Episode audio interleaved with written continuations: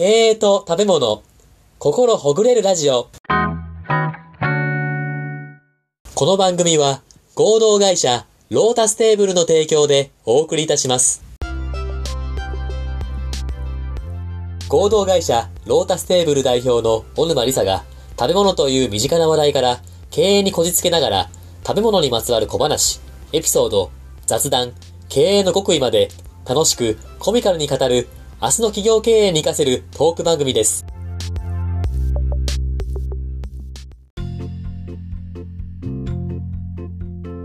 こんにちは、パーソナリティの田村陽太です。配信第15回目となりました。本番組のメインパーソナリティをご紹介します。小沼理沙さんです。よろしくお願いします。よろしくお願いします。はい、小沼さん。はい。じゃあ今日もこちらのサイコロで 決めていきたいと思います。またですか？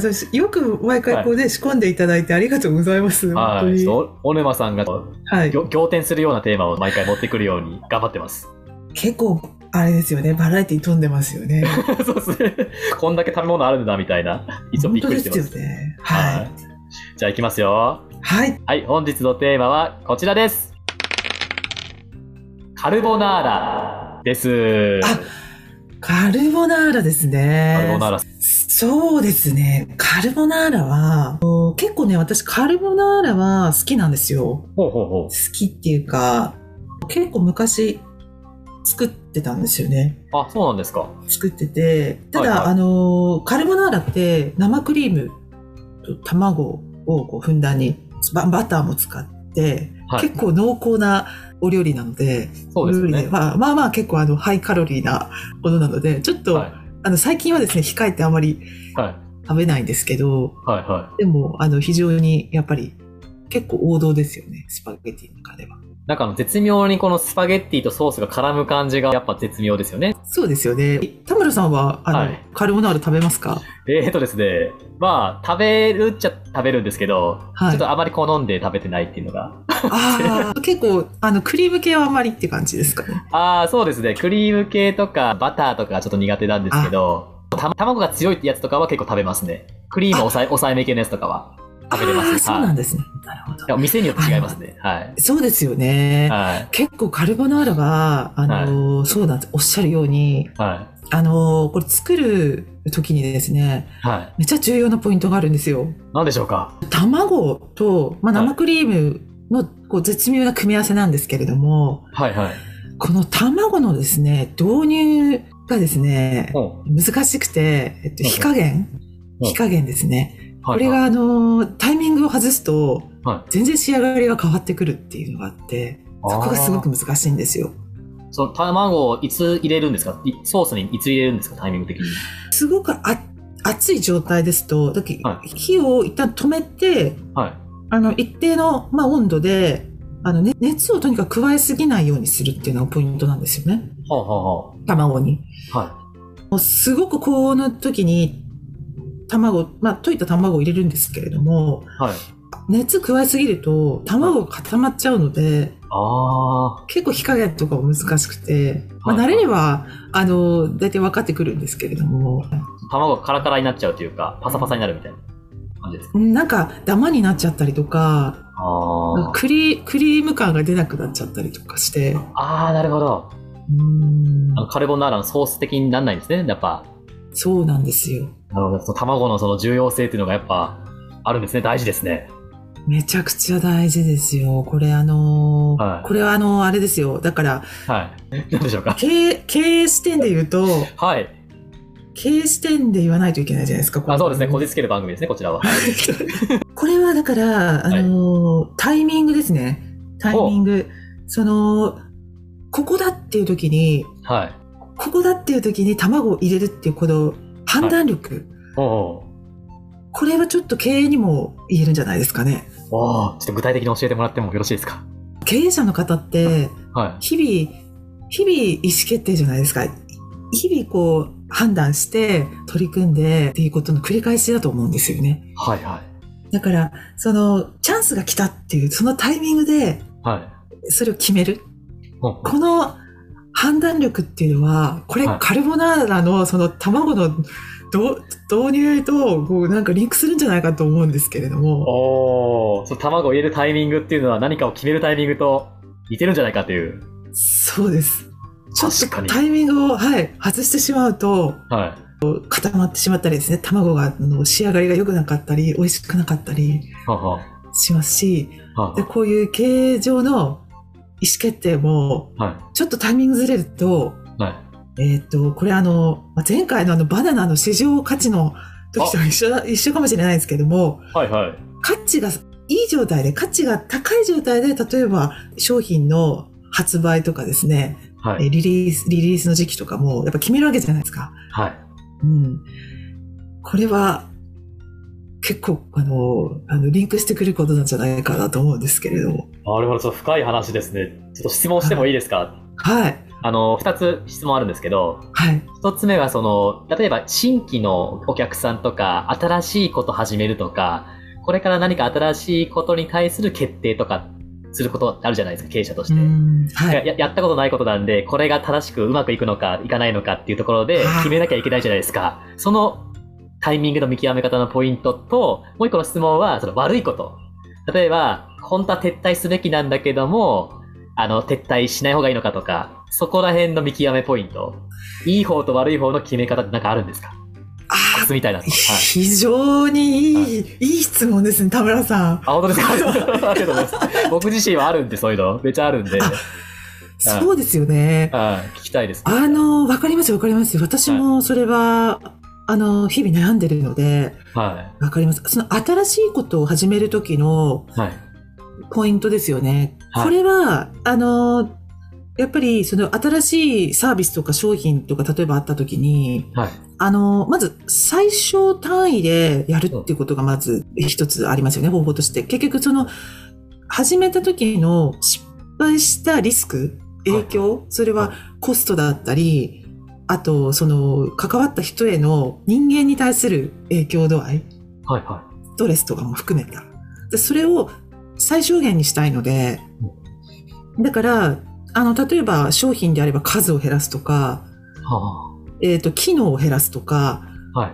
うん、サービスも、うん最初お試しで、ものすごくその、オプションとかを一切つけずに、シンプルに一回やってみるとかですね。ほうほう。だから新規っていうのはそれぐらい怖いので、うん、で本当に本当に最小限の、その、商品とかサービスの本質的なところだけで一旦勝負してみるっていうところで様子を見ますね。うん。あ。その、それでけ意思決定していきますね。あ、なるほど。ちょっとリスクを最小限にしていって、また始めたらまたいろいろ考えていくみたいな感じですね。そうですね。で、その、新しいことを始めるときに、あの、これも一緒に考えなきゃいけないのが、はまず、し失敗すること前提ですよね、まず。い。はい。あ、なるほど。うまく、はい。うまくいくとかっていうのは絶対思わない方がいいと思います。あ、それはなんか理由みたいなのあるんですか？それはやっぱり、はいあの、うまくいかないからですね。ああ、なるほど。基本的にうまくいかない。突然何かこう違うことがトラブル降ってきたりとか。そうですね。であの、よく言われるのが、あの、やってみたけどうまくいかないんですけど、どうしたらいいですかっていう相談っていうのも結構多いんですけれども、はいはい。うまくいかないことを前提にして始めましょうとああ、なるほど。いうことを言います。で、それ、その時に、はい。うまくいかない時の、はいえっと、ほころびがありますよね。はいは無駄とか、い。はい。あの、なんか余計にお金かかっちゃったとか。はあ、はあはあ、で、そこを自分が、あるいは自社が、ちゃんと、あの、それを、なんていうか、賄えるかどうかっていうのは最初確認しておいた方がいいっていう。あと始め始める前にうんカバーで、リスクをカバーできるかみたいな。そうそう、そうです、そうです。なるほど。それが一つありますね、新規の時は。あで、もう一個が撤退ですよねあ。。あそこ聞きたいです。うんはやめようかどうしようかでい。すよね。やめようかどうしようか。これ非常に難しい。あの、新規より難しいと私は思いますね。ほうほうあれですかね、例えば田村さんなんかですと、こう、はい今受けてるお仕事とかを、はい。これをもうやめようか、はい。続けようかみたいな、そんなはいですかね。ああ、そうですね。それもありますし、うん例え、ば、今すごいちっちゃなミスなんですけど、今ちっちゃなミスを経営者の方に報告した方がいいのか、ちょっとこの小さなミスをちょっと2ヶ月、3ヶ月、こう、なんとか自分でカバリカバーしていって、それがもしかしたら後で大きなトラブルになっちゃうとか、あるので、早めに報告した方がいいのか、ちょっと自分でリカバーしていった方がいいのかとか、そこら辺の様子見ポイントとか、そんな感じの話ですね。難しいですよね。そうなんですよ。はい。その、そうですね。あの、はいミスっていう、ミスに自分が気づいたっていう場合で、で、はそれが、あの、例えば納期がありますよね。例えば。はで、納期の中で、納期までに自分だけでカバーできることであれば、あの、まあ、言わなくてもいいかなっていうふうに思いますね。でそれ言うことによって、えっ、と、お客様っていうのは気づいてないじゃないですか。その、あの、田村さんの中のミスであっても、お客様にとってはそれがミスだというふうに感じないこともたくさんあると思うんですよね。でそれをあえて言う言うっていうのは、はいしなくていいかなっていうふうに思ってまして。はいはい。で、ただ、あの、例えばお客さんって大体企業さんだったりしますよね。そうですねはいですよね。で、企業さんの先のお客様っていうのがもしいた場合、ほうほうほうそこにもしかしたら影響するかもしれないっていう場合には、早くお伝えした方がいいかなっていうふうにあ思いますね。なんか私はそういうふうにしてますね。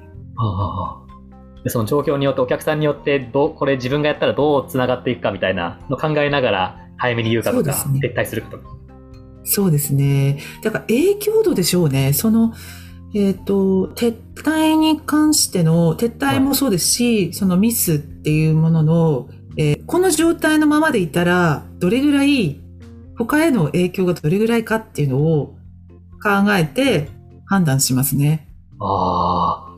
なるほど。ありがとうございます。もう一個質問したいんですけど、はい。なかなか判断するとか決めるっていうのは結構勇気がいることじゃないですか。そうですね。かあーなんか失敗したらどうしようってなると思うんですけど、その日頃の習慣とかでどうやったらその判断力を培っていけるかみたいなワンポイントアドバイスありますれはでも私もまだまだあの若輩者っていうか本当にあそれは私もなんか日々悩むんですけれども判断力を磨く方法ですよね。そうですね。はうーい。ん一つは、えっ、と、まず感情で判断しないっていうのは一つありますよね。お、それはどういうことですか？やっぱり人間なので、はい好きとか嫌いとか、あの、例えば、その、お仕事なんかで、その、関わってる人の周波数が違うとか、たまにこうあったりはい。することもあるじゃないですか。お温度感とかありますよね。温度感とか熱量とかですね。はい。で、まあ、それ直感も大事なんですけれども、まあ、ひ一呼吸置いて、それはそれで、あの、ちょっと違うけれども、あの、違うものだから避けるとかっていうのは、そこはちょっと判断しない方がいいと思ってまして、で、えっと、異質なもの、自分とは違うものでも学べる要素っていうのはあるじゃないですか。う。深いですよ、これは。などういうことですか、これは？あの、だから、いっつも同じ人と集まってて、いっつも同じ仕事してたら、はい。成長しないですよね、自分って。すごく心地いいし、えっ、と、それはやり続けられるし、自分も楽だし、えっ、と、それはそれで安心な場としては持っておいた方がいいとは思うんですけれども、あの、自分が成長するとか、新しいことをやって、新しい自分の能力を開発するっていう時には、全然違う分野の人と話をしたり、全然違う異質なものをに挑戦したりっていう、何らかのそういうのって必要だと思うんですよ。はいはい。だから、そういうのに対して、自分と違う価値観とか、異質のものに対して、それを、あの、それを弾くのではなくて、何かこう受け入れる共通点がないかっていうのを探すっていうのが判断力を磨くポイントかもしれないですね。その、なるほど。ちょっと一歩引いて、えー見てみるっていうか、こう、あの、まあ、俯瞰するっていうんですかね。こう、全体をこう見ていくとか、まあ、そういうのは、それってやっぱり結構トレーニングかなって思いますね。そうですよね。うん、意識しないと、やっぱり流れ、流されますよね。私もそれはすごく、あの、流されることあるので、はあはあはあうん、なるほどそれはあれですか、その感情的にならないためには、なんかこう、一呼吸置くっていうのは、あれですか、寝るとか、それともなんか書き留めて、これはメリット、デメリットで書き落とすか、なんかどんな感じでやられてるんですか、そのなんか。ああるんですか？えっ、と、あ、はい。えっ、とね、そうですね。まあ、一晩置くとかですね。だから、うん、お話いただいて、で、例えばその時に、あ、ちょっとこれは厳しいなとか、これはないなとか、まあ、なんはい何らかのこう、思うわけじゃないですか。はい、ありますね。で、それは、あの、えっと、マイナスに思う時もあれば、プラスに思う時もあるわけ。あ、これも絶対やりたいとか、はい。まあそういうのもあるわけなんですけれども、はい特にネガティブなそういう良くないなって、ちょっと自分にはちょっとないなっていう時は、特に一晩置いたりしますね。ああ、なるほどう。んそういうところでこう判断力を高めていってですね。ありがとうございます。そうですね。なんか、そんな感じですけど、ちょっと、自己流なんで、あの、え？これなるかわかんないです。いやいやいやいや、勉強になりました。ありがとうございます。いやいやいやそうそう、まとめの時間なんですけれども、はい。カルボナーラのような人ってどんな人でしょうか？カルボナーラみたいな人は、はい判断力に優れた人ですね。お具体的にちょっと教えてもらってもよろしいですか？つまりその、はい。その絶妙な卵の、その、導入加減っていうのがはい。できるっていうことなので、美味しいカルボナーラはね、やっぱり絶妙なタイミングでの意思決定に優れている人なんじゃないかと、えー勝手に想像しております。なるほど。ありがとうございます。小沼さん、今日はカルボナーラで経営についてこじつけていただきました。はい、ありがとうございました。ありがとうございました。